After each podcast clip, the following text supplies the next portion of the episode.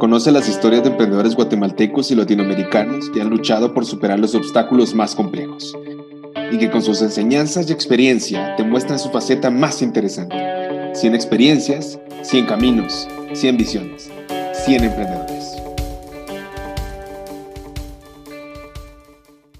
Bueno, bienvenidos a 100 Emprendedores, donde damos a conocer las historias de emprendedores de Guatemala y Latinoamérica para motivar a esas nuevas generaciones de empresarios a seguir desarrollando sus negocios. Como siempre me acompaña Federico Bermúdez. ¿Qué tal, Fede? ¿Cómo te ha ido? ¿Qué tal, Herbert? ¿Cómo estás? Ya contento de tener a nuestro emprendedor número 13. Cada día avanzamos, cada día vamos a conocer nuevos temas.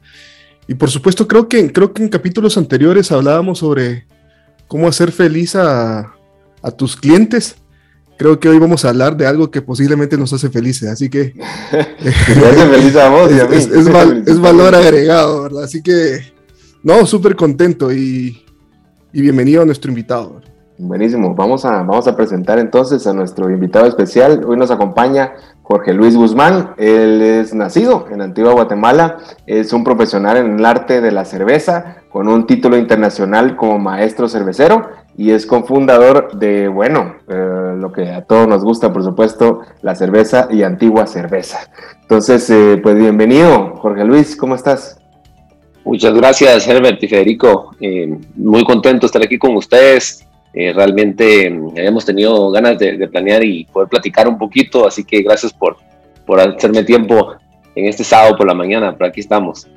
No, no, gracias, gracias a ti, Jorge. Y la verdad, pues, la verdad que creo que nos emociona a todos el, hecho de, pensar un poco más acerca de, eh, bueno, tu historia, o sea, cómo, cómo empezó este tema de, antigua cerveza y, bueno, todo ese camino que han llevado, que definitivamente ha sido bien interesante, cómo han crecido, cómo han evolucionado y cómo han, y, cómo han eh, bueno, al final replicado su negocio, no solo, no solo en Antigua Guatemala, sino, bueno, en todo el país. Entonces, pues, no sé si nos puedes contar un poco acerca, acerca de tu historia, cómo empezaron, no sé, cuéntanos. Ok, no, sí, seguro. Pues, mira, yo, creo que es todo, como dicen, toda buena historia empieza con una cerveza en mano y, esta, no es, no, esta no es distinta. Em, realmente, Antigua Cerveza se funda con, con tres mejores amigos de la universidad. Nosotros siempre quisimos hacer algo, un emprendimiento, te soy sincero, no sabíamos qué era. Y, y, realmente después de que nos grabamos de la universidad, cada uno se va por su lado y muchos años después volvemos a juntarnos en, la ciudad donde fuimos a, estudiar. Esto fue en Atlanta, Georgia, donde yo estuve eh, varios años estudiando y ya trabajando. Y varios años más tarde, después de habernos graduado, eh, mis dos socios y yo nos volvimos a juntar en Atlanta. Eh, tratamos de pensar qué podíamos hacer, queríamos salirnos de nuestros trabajos, queríamos empezar algo. Y básicamente la idea fue que queríamos poner un hostal. Eh, nada que ver con cerveza, queríamos poner un hostal, queríamos poner una cadena de hostales por toda Centroamérica y Sudamérica. Y, así fue como empieza. Eh, yo creo que algo, algo interesante a platicar en emprendimiento es que a veces empiezas, empiezas con algo y, paras terminando en otra cosa completamente diferente. Y así fue esta. Ah, realmente, eh, por el hecho de que empezamos a hacer el hostal, mandamos a hacer planos, ya teníamos una idea de dónde lo íbamos a hacer. El primer hostal iba a ser en Antigua Guatemala.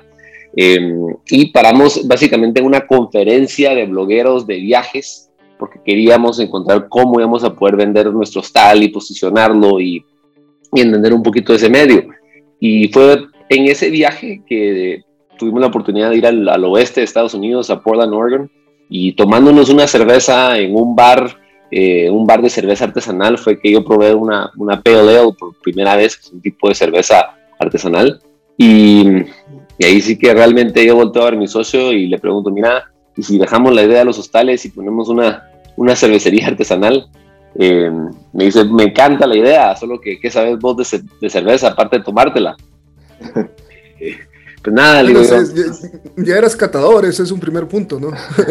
sí, ahí se empieza, ¿no? Ahí se empieza. Eh, no, y, realmente, mira, te digo, él, él, me dijo a mí, ¿quién, ¿quién aprende? Vos o yo y literalmente ahí fue donde yo, yo, yo tomé la batuta, le dije, ¿sabes qué? Voy, yo. Y, y, ahí fue como que empezó mi, mi, eh, mi camino en cuanto a, aprender, a buscar, a leer, a tratar de hacer, eh, ver cómo me metía en la industria, pero fue realmente desde esa conversación y, y, una conversación tan simple que seguramente muchas personas han hecho, pero, pero ahí sí que fue que no la dejamos atrás, le seguimos trabajando hasta que eventualmente llegamos a, a empezar el negocio. Sí, fíjate, yo tengo una pregunta y creo que aquí has tocado un elemento importante, el tema de cómo te preparas, ¿verdad? O sea, eh, pues yo puedo querer hacer X cantidad de negocios, pero posiblemente no tengo condiciones, ¿verdad? Y no conozco el negocio. ¿Cómo, cómo se prepara alguien que hace cerveza? ¿Dónde aprende? ¿Cuánto tiempo le demora? ¿Cómo, cómo funciona eso? Seguro. Mira, es una, es una industria muy bonita porque eh, es una industria que ha sido opacada por muchísimos años por, por los grandes jugadores, ¿no? los que llamamos, entre comillas, las cervecerías industriales. Entonces todos aquellos que somos independientes, que somos artesanales, que somos pequeños, tendemos a ayudarnos mucho. Entonces cuando alguien quiere entrar en esta industria, eh, pues técnicamente somos bastante abiertos a dejar nueva gente que venga a conocer, que venga a aprender de, de lo que pasa. Y en el caso mío, pues yo tuve la suerte de conocer al dueño de una cervecería en Atlanta, Georgia, y, él me abrió las puertas para que yo pudiera llegar a, a, conocer, a aprender, pero últimamente, finalmente, a poder trabajar con él. Y, pero mira, como también es una industria que al final se oye bien, eh, usamos la palabra sexy, que obviamente es chilero, de cerveza, ¿verdad? Es alegre. Eh, mucha gente sí, sí le atrae. Entonces sí tiene mucha gente tocando las puertas diciendo yo quiero aprender, yo quiero ser parte de esto. Entonces ahí donde, donde si tienes a un buen mentor, que en mi caso tuve, honestamente, gracias a Dios lo tuve, él, él me dijo, mira, si vas a hacer esto, quiero que te metas de verdad a hacerlo, si lo vas a hacer en tu país. Entonces eh, él me dijo, yo te enseño solo si sacas la misma maestría de cerveza que yo saqué. De esa manera realmente te vas a educar, no solo vas a venir aquí a, a conectar un, par de mangueras, a ver un par de recetas, sino realmente te vas a educar. Entonces acordamos básicamente, y la otra que me puso, que me la puso difícil, fue me dijo, mira, a trabajar, pero no te puedo pagar. Entonces si vas a hacer esto, lo vas a hacer a gratis, vas a aprender y vas a sacar la misma maestría que yo saqué para que sepas. Y yo creo que esos, esas limitaciones que me pusieron fueron la cosa más eh, importante que, que, nos pasó porque pues le dediqué dos años a mi vida donde no estaba ganando mi salario, eso lo tuve que negociar con mis socios, nos, nos puso mucho compromiso entre los tres, porque ellos estaban pagando básicamente mi, mi, mi, mi vida para poder pudiera vivir, y yo puse de mis ahorros la maestría, entonces también había un compromiso muy serio de mi parte, y eso pues creo que fue donde formalizó todo. ¿Y por qué, y por qué antigua cerveza, Jorge? O sea, eh, ¿cuál es la razón de eso? ¿Y cómo construyeron también su imagen, que creo que es parte, una, una gran parte de ese, de ese concepto tan bueno que, lograron, pues me gustaría saber un poco más de eso. Sí, eh, pues mira, Antigua Cerveza eh, tenía que ser Antigua Cerveza eh, porque realmente yo soy de Antigua Guatemala y nosotros siempre quisimos que siempre sentimos que Antigua Guatemala merecía su propia cerveza, una ciudad digna de su propia cerveza y una cerveza de alta calidad. Entonces, siempre el sueño fue que la cervecería empezara y estuviera en Antigua Guatemala, y por ende, pues, el nombre. Y mira, y con, el diseño del branding y todo lo que hemos hecho de la marca, eh, nos costó un montón, no te voy a decir que no, yo, yo, yo sí pienso en que me encanta que todo lo podamos hacer en Guatemala y todo, y tratamos en nuestro primer paso, ver si encontramos a alguien que, que nos pueda hacer eh, los diseños en Guatemala, que nos pueda producir algo en Guatemala. Y esto fue algo que empezamos aquí, pero no logramos encontrar la esencia de lo que buscábamos. muchos de los, de los con los que trabajamos en Guatemala nos proveían ideas e imágenes eh, muy, muy obvias. El volcán de agua, eh, el arco de Santa Catarina, eh, las calles de, de, Antigua Guatemala. Cosas obviamente lindas y muy pintorescas de, nuestra ciudad, pero no algo que, que, fuera de otro nivel. Entonces probamos con una agencia en Estados Unidos y estas personas que nunca habían puesto un pie en nuestro país pusieron una simple búsqueda de, de Antigua Guatemala en Google y lo que encontraron fueron las imágenes de básicamente todas las alfombras que se usan en la Semana Santa. Y de ahí tomaron la inspiración de poder generar el logo, que tiene muchos colores, que tiene pequeños elementos eh, un poquito abstractos, pero que obviamente reconocemos de, de, de lúpulo, de malta, de, de todos los elementos que son de la cerveza. Y ellos, son, ellos fueron quienes diseñaron nuestra, nuestro logo y nuestro branding. Pero yo, yo creo que antes, cuando, estábamos preparando esta conversación contigo, que conversábamos con Herbert sobre, sobre la cerveza eh, y, sobre, y sobre tu negocio, digamos, eh, le contaba yo que siempre he pensado que, digamos, las empresas que están en el tema de bebidas, digamos, o en el tema de, pues no necesariamente la cerveza, sino que bebidas en general, eh, muchas veces se condicionan en dónde montarlas en función de tener cierta cantidad de materias primas o ciertas condiciones específicas. Eh, no sé si es el caso, o sea, yo realmente pues no sabía el detalle, ¿verdad? Esa, ese arraigo que tú tienes con, con Antigua. Eh, entonces, pues pensaba que podía ser que la montaron ahí, digamos, porque hay condiciones, porque no sé, hay, pues creo que la materia prima, o una de las materias primas más importantes es el agua, ¿verdad? Claro, Entonces, no sé si eso tiene que ver, o sea, o si eso facilitó, digamos, que Antigua tiene ciertas condiciones, pensando en que la gente, digamos, puede, para montar un negocio, digamos, piensa también en estos elementos, ¿verdad? No sé si eso condicionó que se pudiera o que fuera factible hacerlo en Antigua. Mira, históricamente, o sea, traes un punto muy interesante a la mesa porque históricamente así era como uno escogía dónde poner una cervecería. Las grandes cervezas de, la historia, eh, una Pilsner, obviamente se, ponía al lado del río Pilsner en República Checa, que usaba esa agua muy suave, que, que beneficiaba muchísimo a ese tipo de cerveza. Nos vamos del otro lado del charco chiquito entre Francia y, Inglaterra y las grandes IPAs de Burton and Trent que eran, que eran básicamente aguas que tenían muchísimos minerales, eh, eh, acentuaban todos los, la, amargor y, los aromas del lúpulo y por ende es que se hacían ahí esas cervezas. Definitivamente el agua es crítica y probablemente el elemento más importante cuando produces una cerveza. En el caso nuestro, eh, nosotros no escogimos realmente Antigua Guatemala por eso, era más que todo por el arraigo que teníamos del amor a la ciudad y porque creíamos que, como te digo, Antigua merecía su propia cerveza. Pero sí hicimos muchísimas pruebas del agua para que estuviéramos nosotros de acuerdo con el perfil del agua que teníamos. Y honestamente Antigua tiene 11 eh, diferentes bombas municipales que están, que están eh, sacando agua de un mismo acuífero, que es bastante eh, estable a través del año. En las épocas secas tiende a ser un poquito más mineral, en las épocas de lluvia los minerales tienden a, bajar por la cantidad de agua que están entrando en el manto.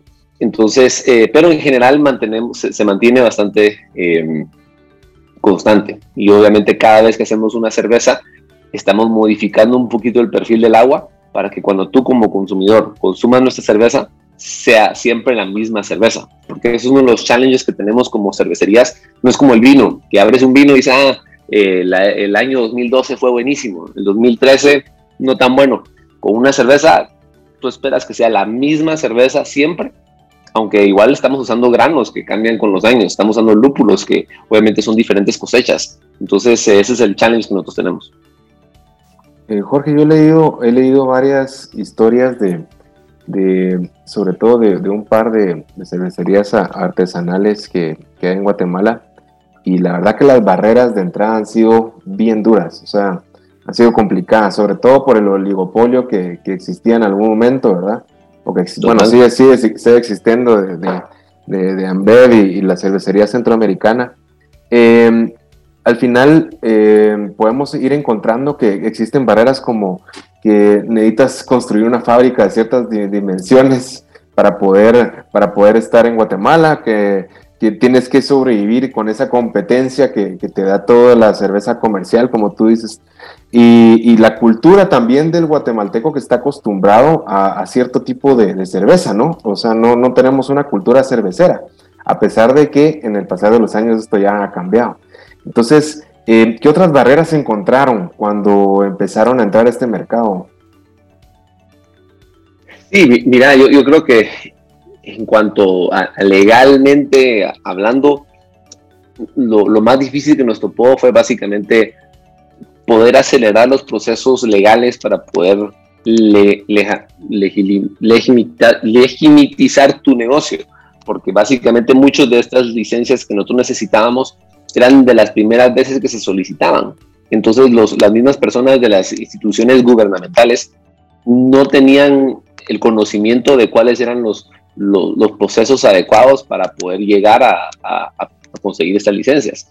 Entonces, eso fue tal vez probablemente lo que más, más nos costó.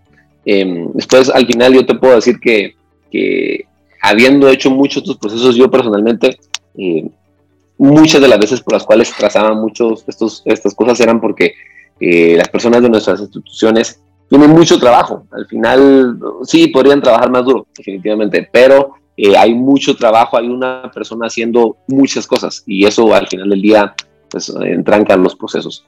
Eh, eso tendría que ser uno. Y lo otro es, estás trayendo un producto que nunca ha sido traído al mercado antes y es diferente a lo que nosotros estamos convencionalmente pensando de cerveza. Entonces, cada vez que estás tratando de presentar tu producto, tienes que empezar por esa venta de que, hey, es una cerveza, pero es diferente. Y sí, ¿por qué es diferente? Por estas razones. Entonces, ¿por qué me la voy a tomar si es más cara? Y no sé si me gusta todavía.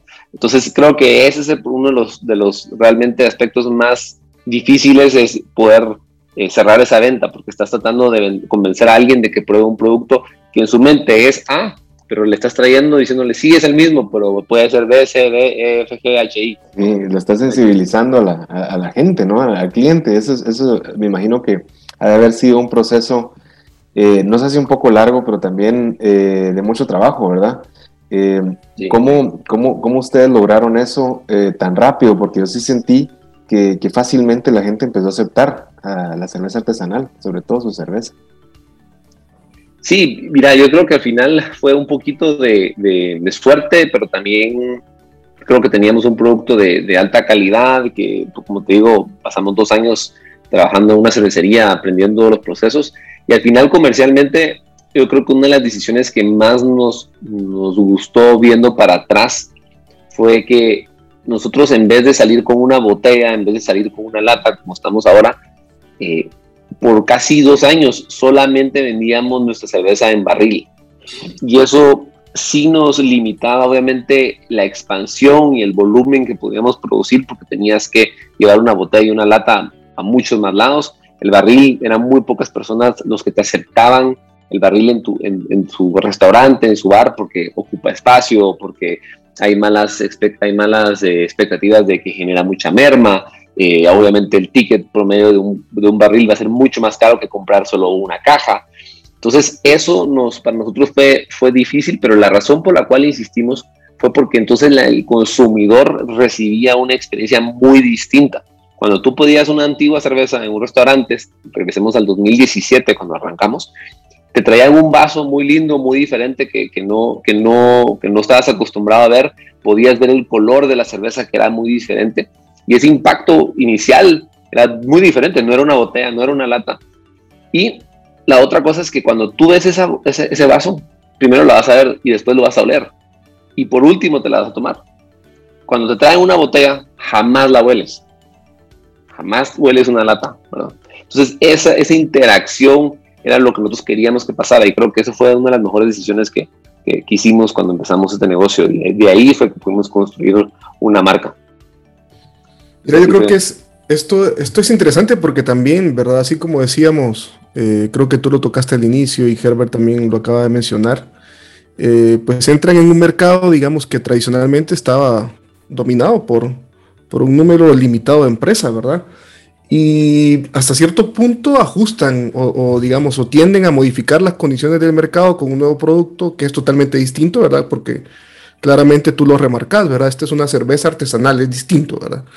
Sí. Y, y, esto permite también, digamos, que al final eh, estas grandes también tienen que en algún momento eh, buscar cómo meterse o cómo competir en ese mercado en que ustedes están desarrollando, porque es un nicho nuevo, es un mercado que en ese momento no estaba, no estaba desarrollado.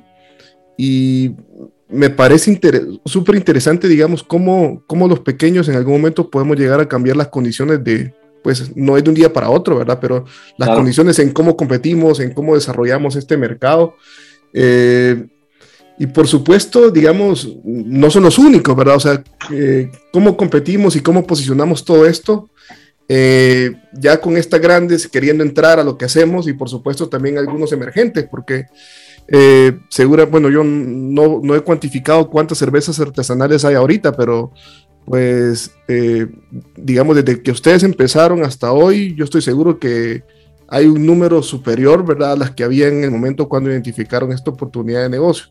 Entonces, ¿cómo lo ves? ¿Cómo, ¿Cómo crees que esto, que esto se ha logrado? Eh, ¿cómo, ¿cómo, lograr posicionar esta marca eh, en este segmento, eh, digamos, o cómo se diferencia, digamos, en un mercado que se comporta así como lo hemos mencionado, digamos? Mira, yo, tal vez te diría que para nosotros posicionar una marca en, este, en este ambiente donde ha ido creciendo con más competidores es, es realmente a través de tu producto. tienes, una, tienes una razón por la cual el, consumidor va a, probar tu, va a probar tu producto una vez porque le gustó el empaque, porque fue algo diferente, porque alguien le dijo. Pero realmente la, prueba de fuego es cuando tomas la cerveza. Y yo lo, yo lo veo sentado a veces en restaurantes cuando yo veo que alguien pide mi producto. Hoy en día es un poquito diferente porque siento que la gente ya llega y dice, ¿sabes qué? Dame una antigua cerveza, una sin novia, por favor, dame una muy noble. Entonces ya, ya es diferente, ya el consumidor sabe. Pero los primeros años, yo, yo me acuerdo cuando alguien pedía nuestra cerveza, yo me quedaba viendo y mira, cuando se acababa la cerveza, aquí era la prueba de fuego. ¿Pedían otra o pedían algo más? Y cuando pedían otra, chichín, decía yo, bueno, excelente, o sea, realmente convertimos al consumidor, realmente pasó la prueba de fuego, o sea, y, eso es lo que yo te digo, al final la gente lo puede probar porque se la vendiste, porque dijo tengo cerveza fresca de barril, porque está en promoción, lo que quieras. Pero si el consumidor vuelve a pedir otra, pues lo enganchaste con lo que importa, el sabor la experiencia que está probando. Yo fui uno, de, esos, que... yo fui uno de esos que, pidió, la segunda. Buenísimo. ¿Y cuál fue? ¿Te acuerdas? Eh, yo creo que fue la, la sin La. Mira, yo, yo creo que la primera vez que probé la cerveza de ustedes, eh, me invitaron a la planta.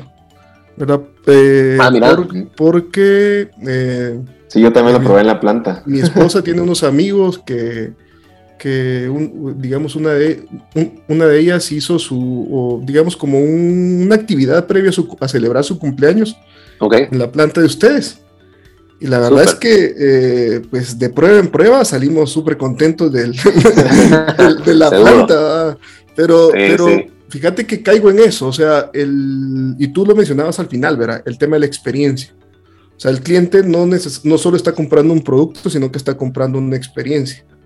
¿verdad? Totalmente. Y, eso, eso creo que destaca, ¿verdad? Y, es, es, creo que también el, el, camino que muchos emprendedores quieren, al que quieren llegar, pero pues también en esto no hay una, no hay una fórmula que tú digas puedes replicar, ¿verdad? Creo que eso cada uno tiene que irlo descubriendo en la medida que va avanzando, ¿no? Sí, esos, esos colores, el, de la cerveza, el olor de la cerveza, el vaso mismo, como decía Jorge, eh, al momento de, agarrarlo, sentir su peso, sentir eh, el logotipo de antigua cerveza que también siempre está ahí en el vaso, creo que sí da una experiencia muy, muy agradable y muy distinta a lo que uno espera normalmente de, una cerveza pues, pues comercial, ¿no? Eh, y, bueno, y, a eso voy. Eh, creo que ustedes siguieron apostando por las experiencias, Jorge, eh, en el sentido de que ya abrieron pues nuevos, nuevos canales de venta que tal vez en, un principio, no sé si se los habían imaginado, ya, ya me dirás tú, pero son canales en donde se están arriesgando y creo que les ha salido muy bien hasta el momento. No sé, no sé cómo lo ves tú. pues mira, yo creo que eh, uno, uno que increíble, déjame decir, qué increíble que hayan llegado a la planta. Tienen que regresar, por favor. Eh, gracias, gracias. Ah, ahí, los, ahí los recibimos. Cuando, lleguemos al, al, episodio 50 vamos a hacer una celebración en la planta. fabuloso, fabuloso. me dicen y yo, yo, pongo la cerveza. Eh, pero sí, tienen que regresar porque ha, crecido muchísimo la planta, probablemente desde que ustedes llegaron. Justamente esta semana eh, trajimos tres tanques nuevos y em, eh, con esto ya duplicamos la, la, la, capacidad productiva de la planta. Entonces estamos muy contentos por, por, lo que se viene y lo que podemos hacer en, en el futuro. Pero sí, mira, yo creo que los diferentes canales, como mencionas, eso es honestamente algo que este año en particular nos vino a mover todo, eh, bueno, el 2020 nos vino a mover todo eso un poco. Eh, viendo estadísticas justamente de la semana, para darte una idea, de la semana pasada estábamos viendo las tendencias 2019, 2020 y, y cómo vamos en el 2021 como empresa. En el 2019 vendíamos casi un para decirte un 70% de cerveza para consumo on-premise, que es lo que consumimos, ¿verdad? Donde vas a un restaurante o un bar. El otro 30% era para consumir en casa. Viene la, pandemia y eso ah, perdón, y aparte del 70%, del 70 al 30%, de ese 70%, eh, la mitad se vendía a través de restaurantes, bares, y la otra mitad lo vendíamos a través de nuestros propios bares, ¿verdad? Em, a través del de, 2020 viene y, y esa tendencia cambia un 50%, 50% para el y un 50% para consumo on-premise. Eh, obviamente se nos reduce mucho y ese 50% se queda porque al final del año, 2020, octubre, noviembre, diciembre, se vuelve a abrir el país, entonces la gente vuelve a salir, obviamente eso se, se mejora. Si nos hubieran tenido cerrados desde todo el año, probablemente hubiera sido un 70-30 al revés, ¿no? 70% consumo en casa. Y hoy 2021 eso se vuelve a revertir y estamos un 75% de consumo on-premise y un 25% en casa. Aún a pesar cuando tenemos ciertas limitaciones como no podemos comprar cerveza después de las 9 de la noche, eh, obviamente hay bastante temor todavía de, de, los contagios. Entonces, pero ahí es donde, esa es la realidad. Eh, lo algo también bonito fue que mucho de ese consumo ahora se, se voltea a nuestros propios canales como el, el, Bosque, que es nuestro, nuestro beer garden en Antigua, las cervetecas que, que, ahora tenemos tres en la ciudad y estamos viendo de, abrir un par más. Entonces, ahora pues es muy bonito para nosotros porque tenemos obviamente acceso a, a venta propia y directa de nuestros puntos de venta, en vez de los restaurantes y bares, que al final ese, ese volumen no se ha recuperado a como estaba en los años en el año 19. Entonces, eh, esos son, han sido como que las cosas que, que, hemos visto, los canales que hemos abierto nosotros propiamente, y también algo, pues, que, que, que, no sé si, bueno, nosotros fuimos de las primeras cervecerías entramos directamente a Hugo y a Pedidos Ya y a Globo en su momento, cuando empieza la pandemia. Y algo bien interesante que te voy a contar de esa, porque ya, ya no, es, no es, en su momento fue como que secreto de Estado, pero, eh, y ahora ya, ya todo el mundo seguramente lo hace y ya es diferente cuando empieza la pandemia y, nos encierran, yo dije, bueno, ¿cómo voy a hacer que toda la gente pueda consumir antigua cerveza en su casa? Em, si, si Hugo y Globo nos limitaron a 4 kilómetros a la redonda la distribución. Entonces, lo que hicimos fue que teníamos varias refrigeradoras en la planta y literalmente esa semana, el 16 de marzo, cuando nos encierran, em, coordinamos con varios amigos y familiares de mandarles refrigeradoras a sus casas eh, en diferentes áreas. Teníamos una en San Cristóbal, la parte de hasta arriba, una parte abajo, una en bajadas. Eh, fuimos a poner una en carretera kilómetro 30 y no sé cuánto, el otro en el 15, el otro en el 10. Teníamos una en zona 15, teníamos una en zona 4 y una en zona 1. Y de la nada, pues abrimos estas sucursales, les llamábamos nosotros, que tenían conexiones con Hugo y con, y con Globo en su momento. Y rápido, para la primera semana de la pandemia, teníamos cobertura de, todo, de toda la ciudad para poder distribuir cerveza. Eh, en ese momento, pues, para nosotros fue súper innovador porque de la nada sí podías pedir nuestra cerveza. Hoy en día ya, ya existen los dark markets, existen un montón de cosas que hacen esas mismas empresas para, para poder cubrir eso, pero fue un canal que no existía para nosotros y honestamente nos ayudó muchísimo durante la pandemia. Mira, pero eso es como adaptarse rápido, porque al final, eh, pues es una, encontrar una solución, digamos, casi que a, una, a un evento que yo, yo siempre digo, es un evento que en la planificación de las empresas nunca lo hubiese pensado, pues. Este, eh, yo creo que hasta catástrofes naturales hubiesen sido como más, más fáciles de, de planificar que una pandemia, ¿verdad?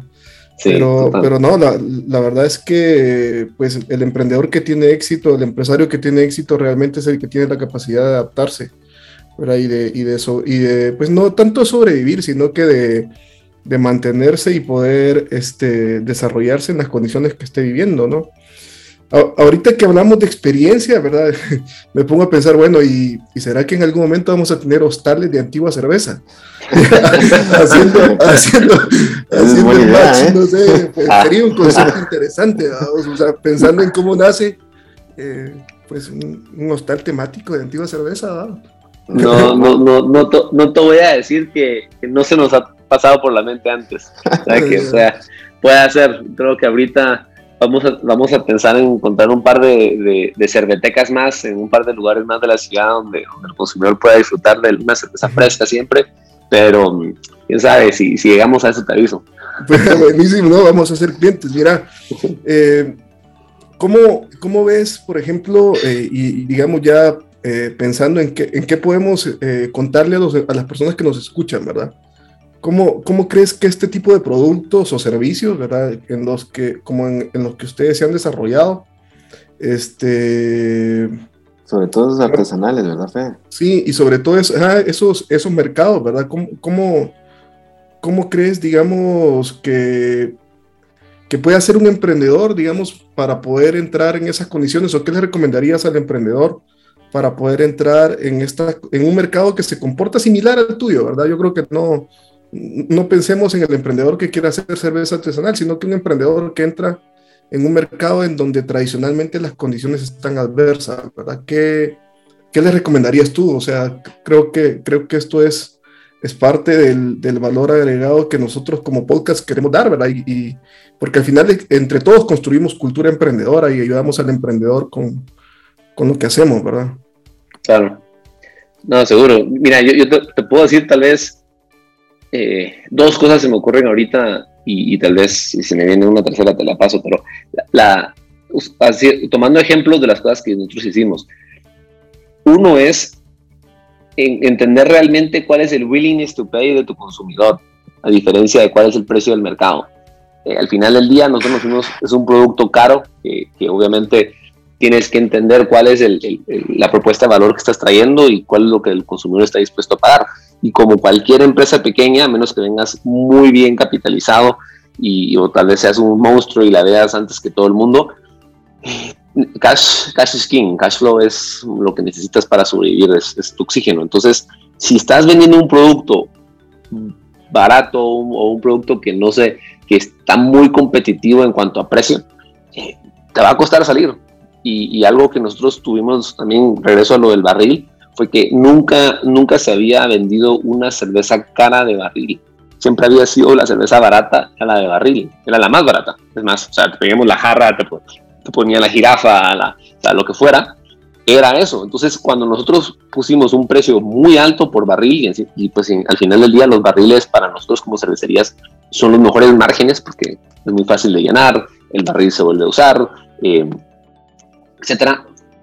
Pusimos un precio alto y el restaurante no supo cómo reaccionar no fue, ok, o sea, no tengo un punto de referencia, no había un marco de referencia de por qué el precio de esa cerveza en barril iba a ser tan cara. Ahora, si yo te traía una cerveza en botella y te decía, esta es para que la vendas a 30, 35, tú dices, bueno, ok, la voy a referenciar con eh, Stella Artois, la voy a poner con una Lefe, o sea, tengo puntos de referencia y dices, ok, entiendo dónde está. Pero si yo le digo a alguien, mira, vas a vender 39 que sales 35 cervezas, una, que sales una cerveza de barril, pues la única otra punto de referencia que tengo es 12 quetzales o 10 quetzales de barril, ¿verdad? entonces, eso nos ayudó muchísimo y te puedo decir, para los emprendedores allá afuera es, o sea, claro, haz, haz, tu análisis de mercado, entiéndelo, pero existe esa incógnita donde no existe nada y ese espacio es válido, ocuparlo. ¿Entendés? Y, eso fue lo que nosotros hicimos con, con el barril. No existía una, una cerveza cara y entramos ahí en barril. Claro, claro. Eh, no competir por precio, sino que por la diferenciación, por la calidad. Sí, y si no existe, no quiere decir que no se puede hacer. Claro. O sea, y, eso fue. Mira, y, ahora que tocas el tema de los barriles, eh, creo que es interesante también el hecho de que eh, pues ustedes empezaban, digamos, en, lugares donde tenían esas condiciones controladas, ¿verdad? Porque pues no, no sé si sucede mucho aquí en Guatemala, pero pero en El Salvador, donde, donde yo pasé mucha parte de mi vida, digamos, eh, hay una, una, mala idea, digamos, que la cerveza de barril es mala, principalmente porque eh, tradicionalmente después de que la tomabas, te da dolor de panza y es porque entiendo que no hay buen mantenimiento del sistema de, de digamos, de, de, ¿cómo se llama? De, de enfriamiento, de, de, cómo sí, se sí, sí, se crea hongos, se crea, o sea, ya no es un tema de la cerveza, sino que es un tema de las condiciones, ¿verdad? No sé si sucede aquí en Guate, pero en, en, El Salvador sí es, sí es complicado y la gente casi siempre te rechaza la cerveza de barril porque dice, bueno, la verdad es que me da, me da dolor de panza después de que la tomo. Parte de El Salvador hay más calor, vos. Eh, pero no, mirás, definitivamente no, no, tal vez no compartan el sentimiento de que te da el dolor de estómago, pero sí te comparto de que la cerveza en barril tradicionalmente tendía a tener una vida en aquel mucho más corta, corta. porque la, la cerveza se mantenía al tiempo. Y una cerveza definitivamente al tiempo, que es pinchada y ya le permite sentar oxígeno, definitivamente se va a deteriorar mucho más rápido. En nuestro caso, el, eh, uno de los, de los eh, challenges más grandes que tuvimos cuando arrancamos esto fue que nosotros teníamos la cerveza en barril en refrigeradores pequeños. Entonces era convencer al restaurante que teníamos que meter nuestro, nuestro refrigerador donde pudiéramos meter la cerveza de barril dentro de esos refrigeradores.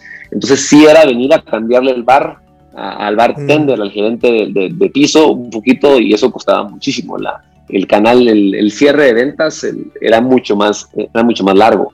Eh, pero una vez entrábamos, eh, era muy bueno porque el consumidor no solo tenía ese, eh, no solo el restaurante podía ofrecer una cerveza de barril, sino que también ya el barril en, frío puede aguantar hasta 3, 3 a 4 meses. Entonces obviamente ya se volvía una vida en aquel mucho mejor para el restaurante y ellos podían conseguir sus márgenes que ellos deseaban.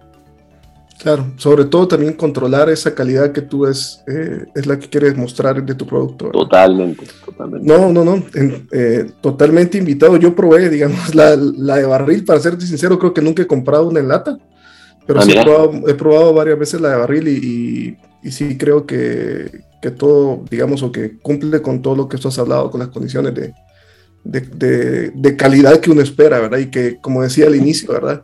es un producto que nos hace felices, o sea, vendes felicidad también, porque